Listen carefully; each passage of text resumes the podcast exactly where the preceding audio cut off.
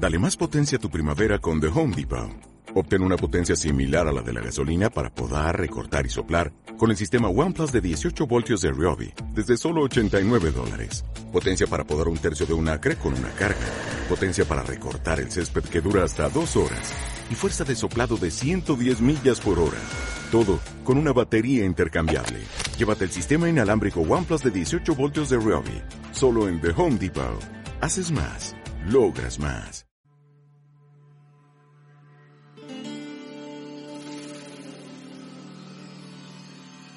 Yeah.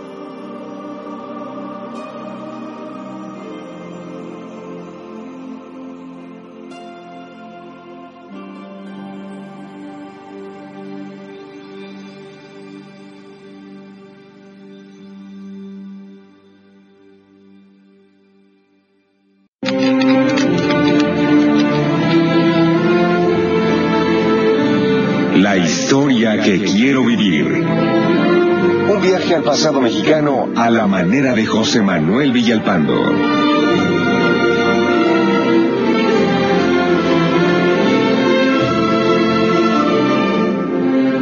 Amigas, amigas, muy buenas tardes. Aquí estamos en vivo saludándolos desde este su programa, La historia que quiero vivir. Nos saluda con todo afecto, como siempre, José Manuel Villalpando, recordándoles que estamos con el teléfono multilínea 5166-3403, con la alada nacional e internacional 01800 800 0103, que también tengo el Facebook Villalpando la Historia, aquí abierto frente a mí, el correo electrónico villalpandohistoriador.gmail.com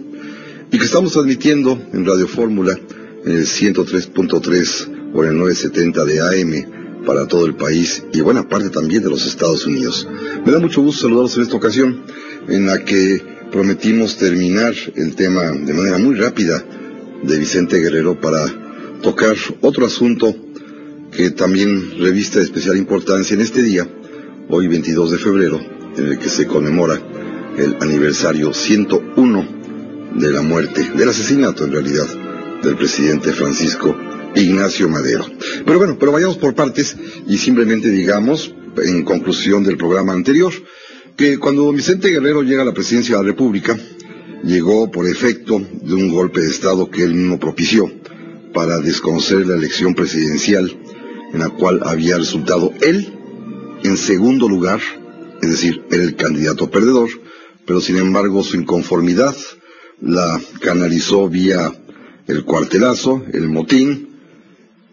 con la ayuda de las tropas federales que guarnecían la Ciudad de México, quienes se rebelan en contra del gobierno del presidente Guadalupe Victoria,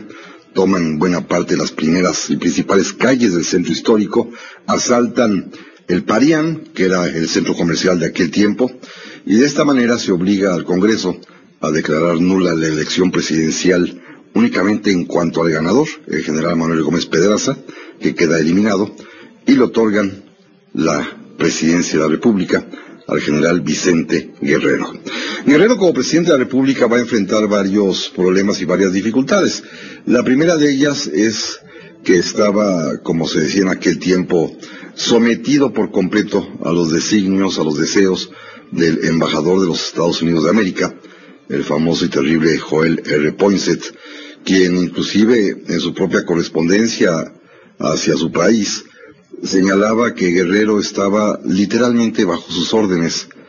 que inclusive el presidente le había hecho ofrecimientos de algo así como encargarse del mando del país, y que recibía además cartas muy bonitas de don Vicente, escritas por supuesto por un amanuense, por un secretario,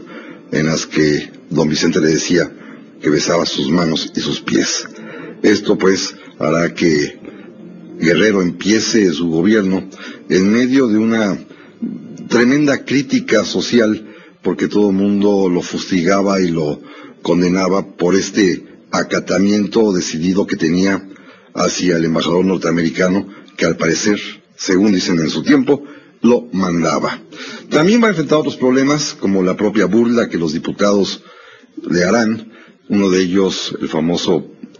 periodista y abogado e ideólogo Carlos María de Bustamante, quien en su diario cuenta que el presidente Guerrero el día que tomó posesión, como no sabía leer muy bien, tuvieron que ponerle el discurso en unas cartulinas con caracteres muy grandes para que pudiera casi casi ir pronunciando palabra por palabra, lo cual, según Bustamante, ocasionó la hilaridad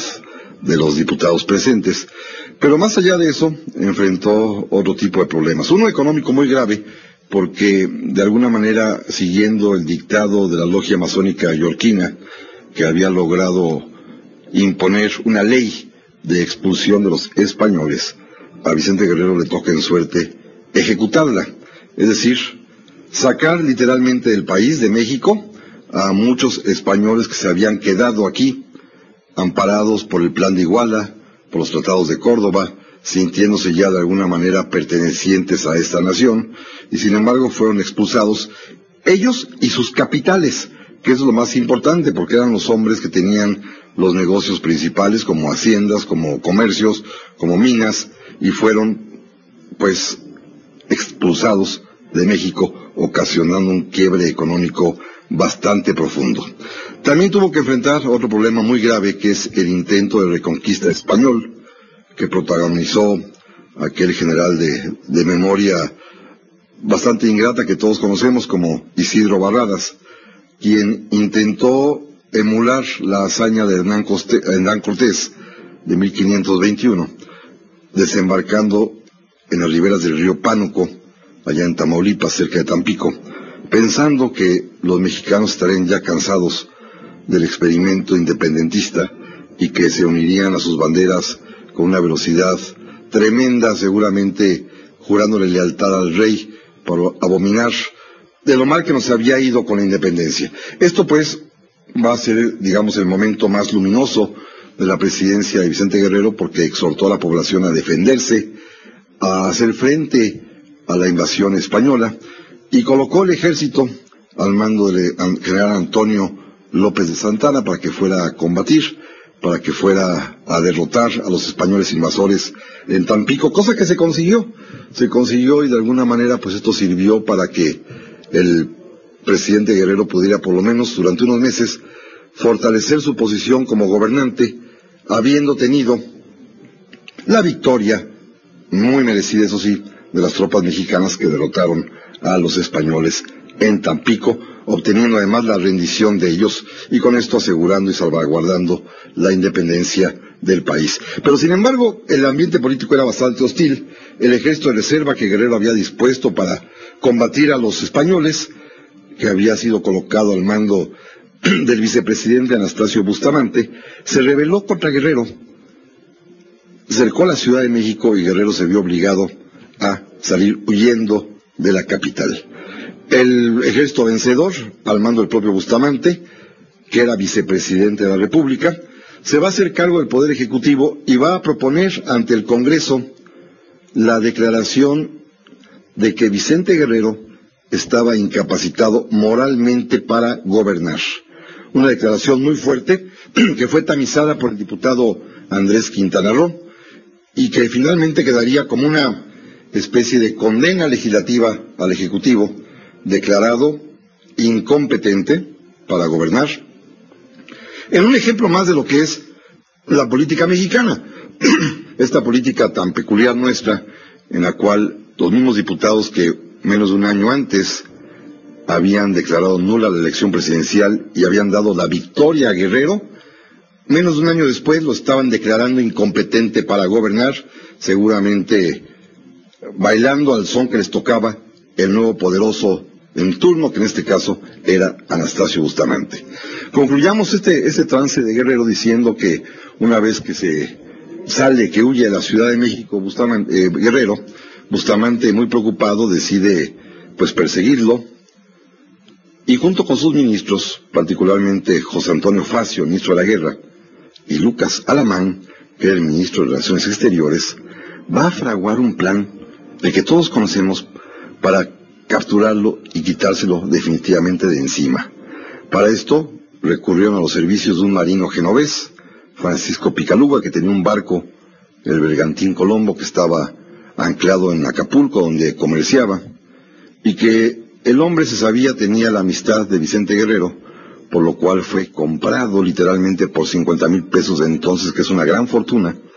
para que atrajera su barco a Guerrero. Con engaños lo invitara a comer y una vez estando a bordo, lo pusieron preso, lo encadenaron y se lo llevaron a Huatulco, en Oaxaca, en donde en la playa que hoy conocemos como La Entrega, que así se llama porque en ese sitio fue entregado Vicente Guerrero, Picaluga lo entregó al general Valentín Canalizo y de allí fue llevado a Cuilapan para ser procesado, enjuiciado y finalmente ejecutado. Ya no digo fusilado porque la semana pasada hablábamos del tema, que probablemente quizás lo hayan degollado a alguna otra forma de muerte porque en sus restos mortales no aparece rastro alguno de alma de fuego. Finalmente, pues, Guerrero pagó con su vida quizás la intentona antidemocrática de hacerse de la presidencia de una manera bastante fuera de la ley, pero al mismo tiempo también fue una lástima porque era uno de los padres de la independencia mexicana, como lo comenté la semana pasada. Las venganzas de partido hicieron que estos hombres, Bustamante y sus amigos, conservadores, masones de la logia escocesa, se vengaran de lo que los yorquinos años atrás habían hecho con el otro padre de la independencia, con Agustín de Iturbide. Esto nos convirtió, de hecho, al ser los rehenes, los mexicanos, de las luchas fratricidas entre los partidos políticos y las logias masónicas,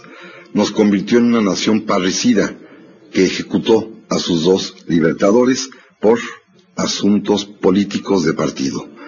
Matamos a Iturbide, matamos también después a Guerrero, y esto pues simplemente nos convirtió en esa nación asesina que mató a sus propios padres de la patria. Eso es lo que diríamos en cuanto a Vicente Guerrero, porque quisiera dedicar el resto del, de este programa, que nos quedan más o menos unos 40, 45 minutos efectivos, a recordar en ellos la figura de don Pedro Lascurain. Don Pedro Lascurain, este hombre que todos conocemos como el presidente de la República, que menos tiempo ha permanecido en la silla presidencial, gobernó únicamente, acaso, 45 minutos efectivos el día 19 de febrero de 1913, hace 101 años, pero de esto hablaremos después del corte. No dejes de escuchar a José Manuel Villalpando y su viaje por la historia. Continuamos con más.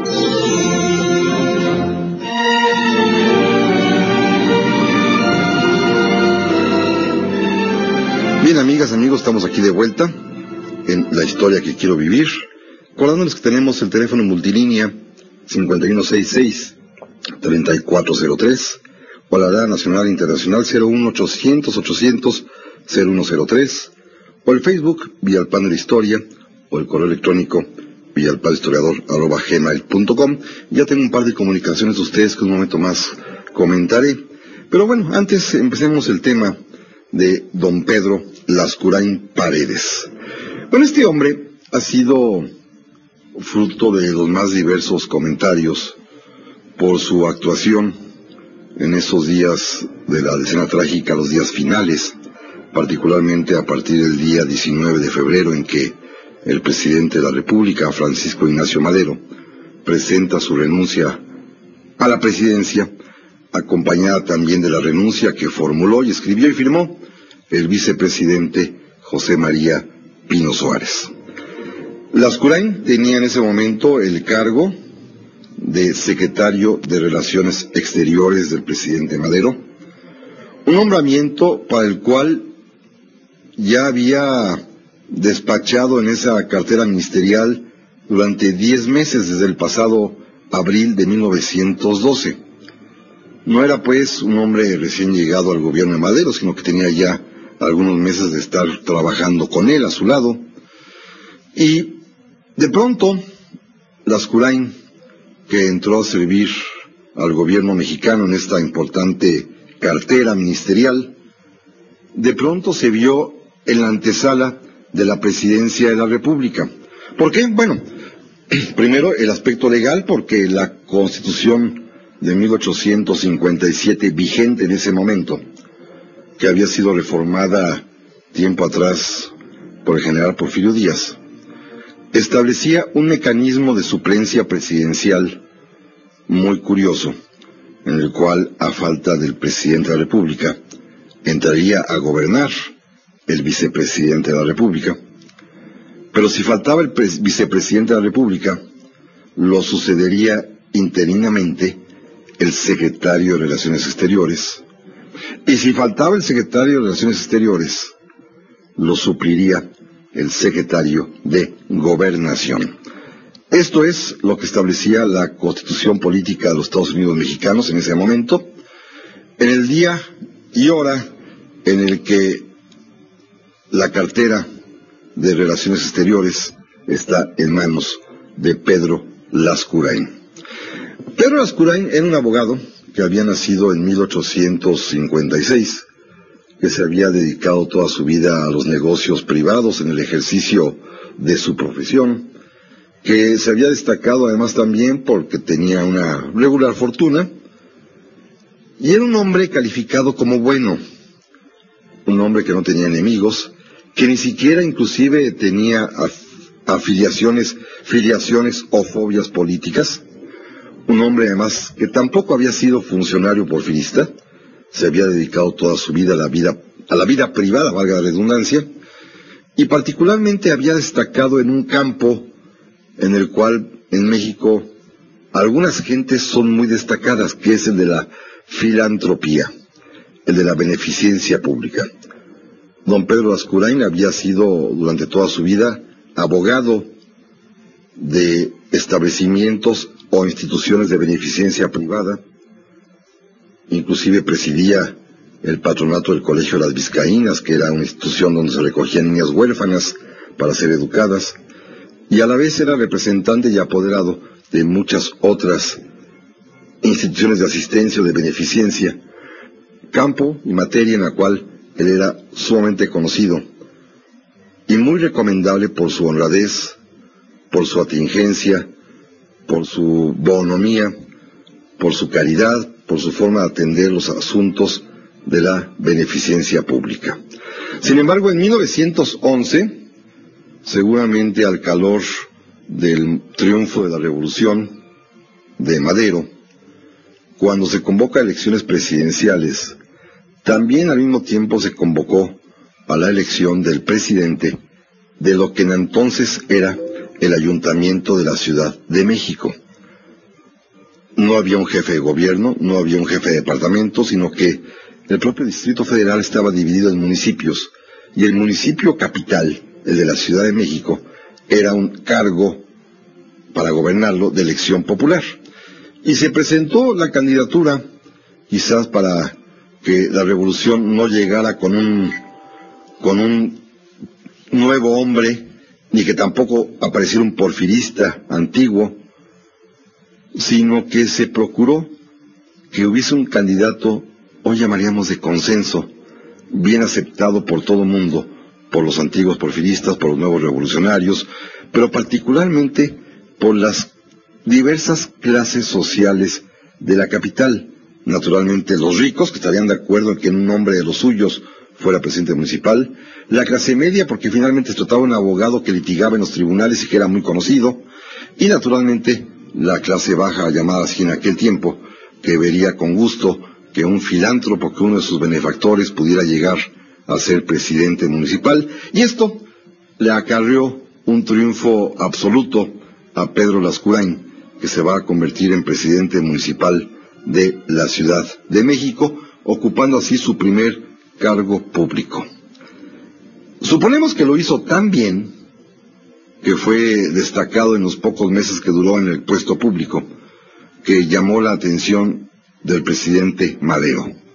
El presidente Madero no lo conocía, no tenía mayores referencias de él más que haberlo visto actuar al mismo tiempo que él ocupaba la presidencia de la República como presidente de la Ciudad de México. Y sin embargo, su fama, la fama del propio Lascurain, de un hombre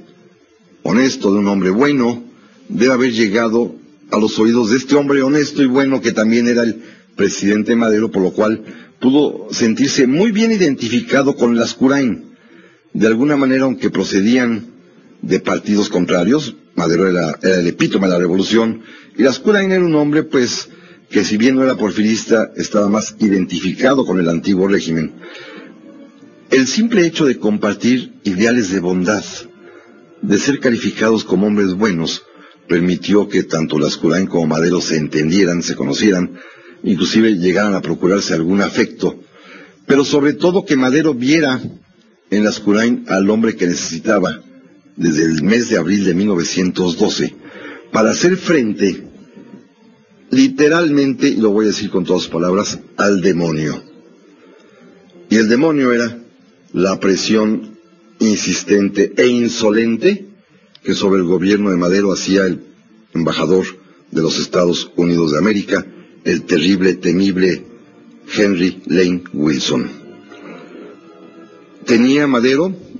evidentemente el antecedente de que el general Porfirio Díaz siempre había tenido como ministro de Relaciones Exteriores a don Ignacio Mariscal, un hombre de toda la confianza del presidente Díaz, que había sabido sortear y resistir los amagos constantes que los Estados Unidos le hacían, como lo recordamos amigos cuando hablamos del régimen porfirista. Y el nuevo embajador, Lane Wilson, que era un tipo verdaderamente, repito, insolente, se había atrevido literalmente a chantajear al presidente Madero en varias ocasiones, no solamente en público, en privado, sino también en público, e inclusive había tenido la desfachatez de amenazarlo si no le daban una ayuda financiera, es decir, quería una mordida el embajador norteamericano del gobierno de Madero. Constantes eran las notas, las cuestiones diplomáticas que el embajador norteamericano le planteaba al gobierno de México, y Madero, que había optado por mantener primero como secretario de Relaciones Exteriores a un antiguo porfirista, a un hombre del gobierno de Francisco León de la Barra, Manuel Calero, se dio cuenta que estos antiguos personajes del viejo régimen no le iban a resolver el problema de enfrentar con una actitud limpia y moral al embajador norteamericano y por eso pensó que Pedro Lascurain, el presidente de la Ciudad de México, que tenía ese tipo mismo de bondad innata, de creencia en la ley, del uso de la razón, podría ser él el que lo ayudara a sortear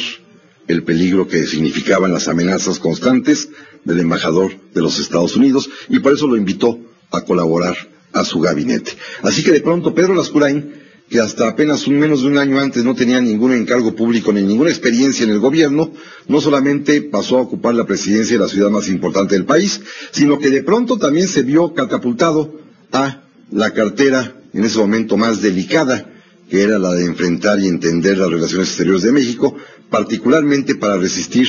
los ataques, las críticas, la constante presión de el embajador de los Estados Unidos de América. Esto pues va a ocasionar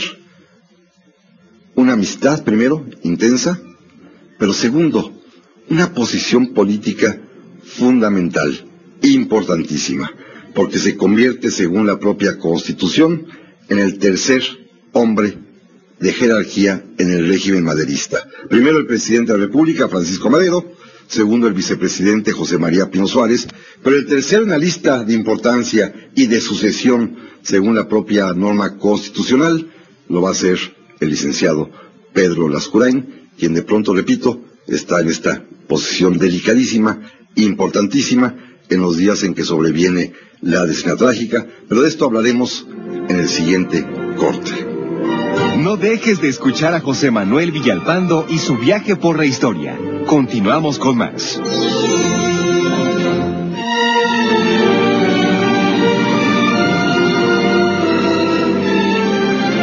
Pues estamos aquí de vuelta otra vez y dejamos a don Pedro Lascurain soportando los ataques cotidianos que el embajador de los Estados Unidos, Kelly Lane Wilson, le hacía al gobierno de Madero. En los días en que estalla la rebelión que conocemos como la decena trágica. Estos días tremendos en los cuales la Ciudad de México fue literalmente azotada por las balas y por el fuego, en el momento en que se intenta un cuartelazo para derribar al presidente que resiste y que sin embargo durante diez días vivirá la capital un verdadero infierno mientras se combate entre los alzados que están refugiados en la ciudadela y las tropas leales que los tratan de rodear y derrotar. Tropas leales que fueron colocadas por el presidente Madero a las órdenes del general Victoriano Huerta, quien como sabemos será finalmente el traidor que se encargue de derribar al gobierno democráticamente electo de Madero y de Pino Suárez. Pero en este juego y en este ajedrez político violento, una figura determinante lo será Pedro Lascurain. Recuerden que dijimos hace un momento en el corte anterior que es un presidente que duró en el poder únicamente 45 minutos, que son los que ocuparemos en hablar de él. Eso, eso fue lo que duró su encargo presidencial. Porque estuvo atrapado en las condiciones tremendas que esos días impusieron a México los golpistas por una parte, pero también y de manera muy declarada y, tremendamente vil el embajador de los Estados Unidos, Henry Lane Wilson. Para empezar, Lascurain se vio en el papel de tratar de calmar los ánimos de muchas personalidades y de habitantes y de prominentes residentes de la Ciudad de México en estos días, en los que buena parte de la población, recordemos que la Ciudad de México es una población, así lo fue durante mucho tiempo, muy voluble y veleta, que aplaude siempre al victorioso, y que en cambio cuando alguien le ocasiona daño no perdona. La población se sentía verdaderamente herida por Madero, porque le achacaban a Madero los sufrimientos que por su necedad de no renunciar le estaba causando a la capital de la República. Madero le pidió a Pedro Lascurain que fuera él quien recibiera las constantes peticiones de renuncia que mucha gente hacía al presidente, particularmente proveniente de dos grupos que son los que atendió directamente Lascurain. Primero los embajadores acreditados en México, con el propio embajador de Estados Unidos, como el embajador de Alemania o de España, quienes fueron a visitar a Lascurain y después al mismo presidente en presencia de Lascurain para pedirle que renunciara, ante lo cual Madero y Lascurain se mostraron verdaderamente irreductibles y dijeron claramente que los extranjeros no tenían por qué entrometerse en los asuntos mexicanos. Pero también Lascurain le tocó atender las peticiones de los senadores, de los diputados, de las asociaciones civiles, que todas iban con la súplica a Madero de que renunciara. A Lascurain le tocó este triste papel de estar conteniendo a estos personajes que querían a toda costa la caída de Madero, a quien culpaban, repito, del malestar y la tragedia que estaba cayendo sobre la propia capital con tanto muerto, con escenas verdaderamente dantescas que todos hemos visto y que finalmente todo el mundo pensaba que era preferible que tomara el poder los levantados, en este caso encabezados por Félix Díaz, a que siguiera Madero negándose a renunciar porque estaba con ello destrozando la Ciudad de México. Sin embargo, pues, finalmente, como todos sabemos, se realiza en una pastelería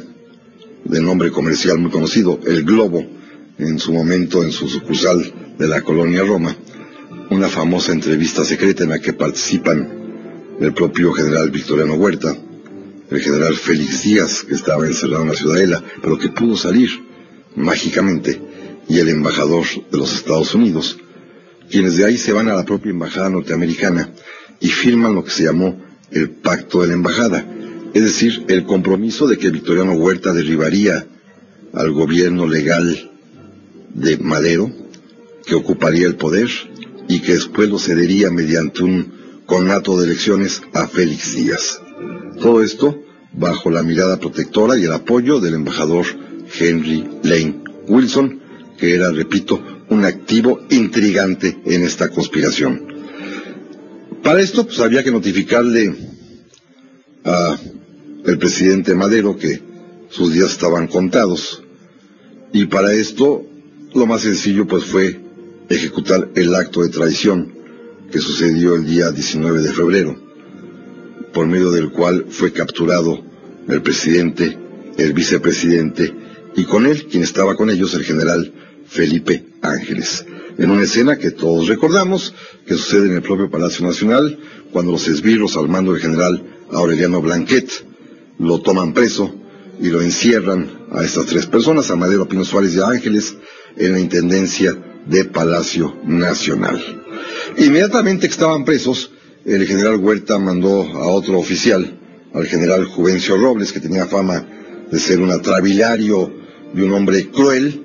para decirle claramente al presidente Madero que tenía que renunciar,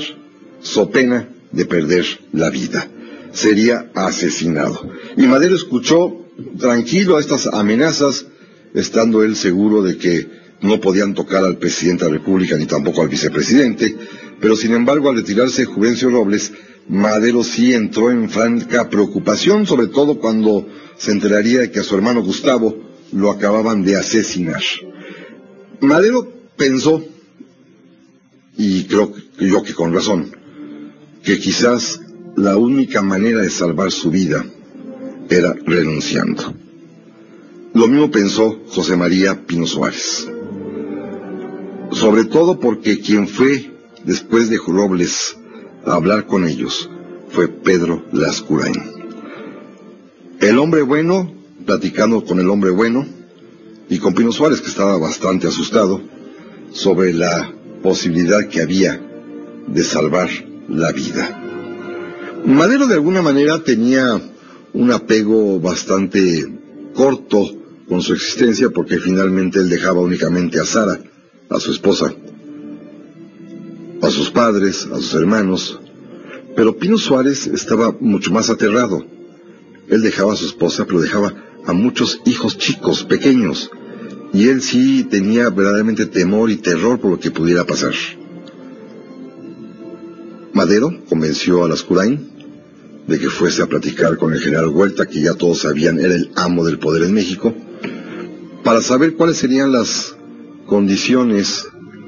por las cuales podía salvar su vida. Lascurain cumplió con su cometido, se entrevistó con el general Victoriano Huerta, y Huerta, que para ese momento ya había consultado seguramente a un abogado, sabía perfectamente bien que si renunciaban Madero y Pino Suárez, la presidencia de la República recaería por Ministerio de Ley en la persona de Pedro Lascurain, que en ese momento estaba frente a él platicando y negociando cuáles eran las condiciones, y Huerta le dijo muy claramente, mire, señor Lascurain, les pido que confíen en mí, que los señores Madero y Pino Suárez renuncien, usted asuma la presidencia de la República, usted me la deja a mí,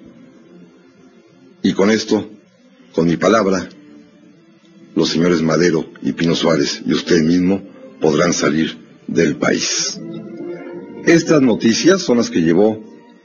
Lascurain al presidente Madero, quienes con ellas tuvieron un momento de esperanza, aunque Madero le dijo a Lascurain, oiga, pero exíjale eso por escrito. Nosotros renunciamos, pero usted exíjale por escrito para que cumpla su palabra. Es más, si puede usted, espere a que estemos fuera para a su vez renunciar. ¿Qué está en juego aquí? Bueno, está en juego una serie de amenazas, evidentemente, como confesaría Lascurain después. Huerta lo amenazó.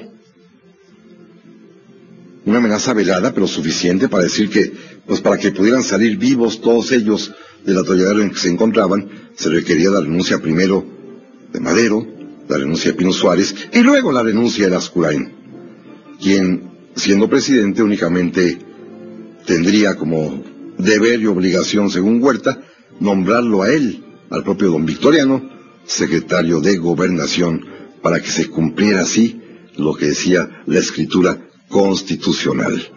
Es decir, que a falta de presidente, vicepresidente y secretario de Relaciones Exteriores, es el secretario de Gobernación quien ocuparía la presidencia de la República. Con esta noticia, Lascurain volvió a ver a Madero, Madero ya se convenció, firmó su carta de renuncia, Pino Suárez hizo lo propio también, se las entregaron a Lascurain, quien llegó al Congreso, se abrió la sesión, en ella se presentaron la moción, tanto el presidente como el vicepresidente anunciaron su renuncia, fueron aceptadas e inmediatamente la Cámara de Diputados declaró como presidente de la República interinamente al licenciado Pedro Lascurain Paredes, quien, sin salir de la Cámara, una vez que tomó posesión y protestó el cargo, se retiró a lo que se llamaba entonces el Salón Verde de la Cámara de Diputados y allí mismo dictó su único acuerdo de gobierno, designar como secretario de Gobernación al general Victoriano Huerta. Una vez que lo hizo, redactó su propia renuncia, en la cual señaló que lo hacía como un paso necesario para lograr la pacificación del país y anunció que apelaba al juicio de la historia. Inmediatamente lo presentó ante el Congreso y el Congreso se la aceptó, dejando esta vez a Victoriano Huerta como presidente habiendo ocupado la silla presidencial de Ascurain solo 45 minutos. Pero volvemos. Viaje por la historia. Continuamos con más.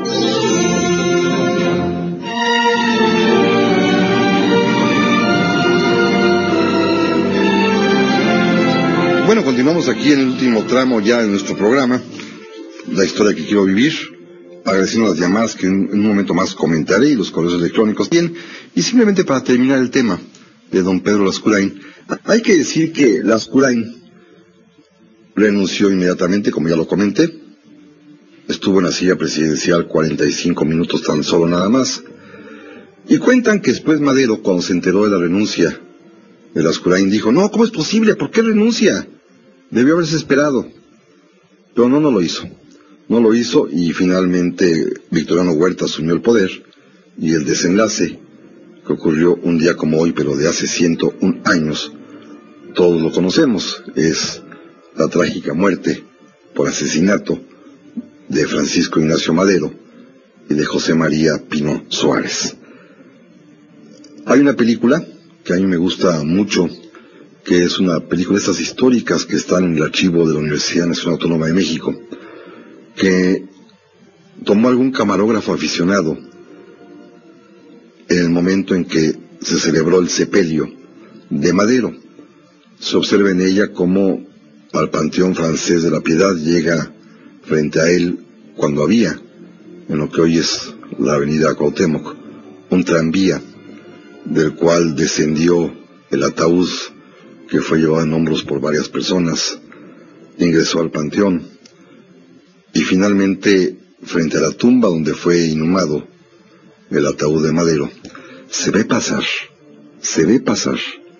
la figura consternada, triste, agobiada de don Pedro Lascurain. Es una escena que dura apenas cuatro o cinco segundos, pero si lo ve uno en cámara lenta, se observa cómo este hombre, vestido con jaque, llevando el bombín en la mano, con una cara verdaderamente desencajada,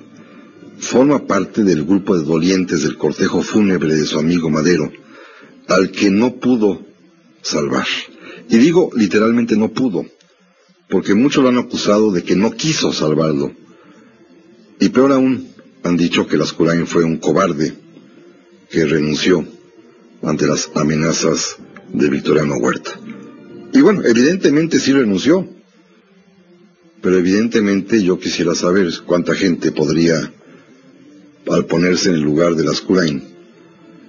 ser valiente que la historia hubiese requerido, según algunos historiadores, porque es muy fácil juzgarlo después de 100 años y decir que fue un cobarde, porque no pudo soportar y no aguantó en la silla presidencial para salvar la vida de Madero, cuando también estaba en juego su propia, su propia vida. Este es, pues, el personaje Pedro Lascurain, un hombre que va a vivir después del ejercicio de su profesión como abogado, nuevamente encargándose de asuntos de beneficencia pública, siendo maestro, rector de una escuela,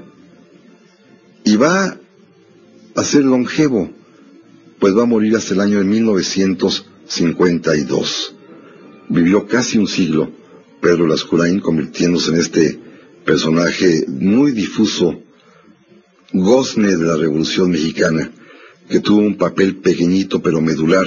en la historia de México y particularmente en la biografía de Francisco Ignacio Madero. Hay una obra, para quienes interesen en ese tema, verdaderamente muy, pero muy recomendable sobre don Pedro Lascurain, que se llama precisamente así, Pedro Lascurain, un hombre en la encrucijada de la Revolución, que escribió una gran historiadora, Graciela Altamirano Gossi, y que ha sido publicado por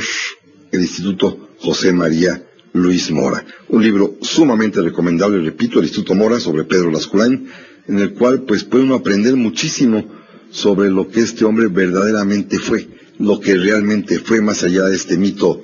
pues a veces un tanto cuanto chistoso de que es un presidente que gobernó poquito, unos cuantos minutos, o más allá de este mito también muy cruel de que es un hombre que se vio acobardado ante el momento definitivo de que en sus manos estuvo salvar o no salvar a Madero, cuando también la propia vida de él estaba amenazada por Victoriano Huerta. Bueno, tenemos varias llamadas que quiero agradecer muchísimo. La de don José Ángel Pintado, de Culiacán, que desde Culiacán, si no nos hablan, que nos felicita por el programa, muchísimas gracias. De don Florencio Rodríguez, que nos habla desde Durango, que también nos da una felicitación, se lo aprecio muchísimo. De don Manuel Gutiérrez de San Luis Potosí, que si podríamos hablar acerca de Tomás Mejía. Hablaremos también de él, le prometo que hay que hablar del Cerro de las Campanas, de Miramón, de Mejía. Precisamente ayer hablé en Querétaro sobre un poquito sobre este tema y lo volveré a hacer. Allí estuve en Querétaro y fue una velada verdaderamente muy grata con muchísimos amigos que reencontré en un momento además muy muy especial cuando se cerraba esta feria de libro histórico allá en esa histórica ciudad de Querétaro. También doña Irma Herrera de Coyoacán, que nos felicita y nos dice que si podemos hablar de Antonita Rivas Mercado. Ya hablé de ella, doña, doña Irma, lo puede usted encontrar en el propio, en la propia página de Radio Fórmula, ahí están los programas en podcast, y en ellas encontrará el programa que dediqué hace un par de semanas, justamente hace 15 días, a Antonieta Rivas Mercado. También por el correo electrónico me llegó un mensaje de Luis Gabriel Sánchez, que nos dice que por favor hablemos del embajador Lane Wilson. Ya hablé de él, y así como él dice, la mano negra, bueno, yo dije cosas peores, que era un insolente y que era un intrigoso, lo dije yo también aquí hace un momento, y también de Ana Sánchez, que nos ha hecho el favor de, de escribirnos, y varias personas más. Pero antes de terminar, yo quisiera también hablar rápidamente de otro tema, y hacerles una invitación a todos los amigos aquí en la Ciudad de México que les interese el tema, que sean vecinos de la delegación Benito Juárez, o más aún, o mejor aún, vecinos de la colonia del Valle. El próximo jueves, a las 7 de la noche, el jueves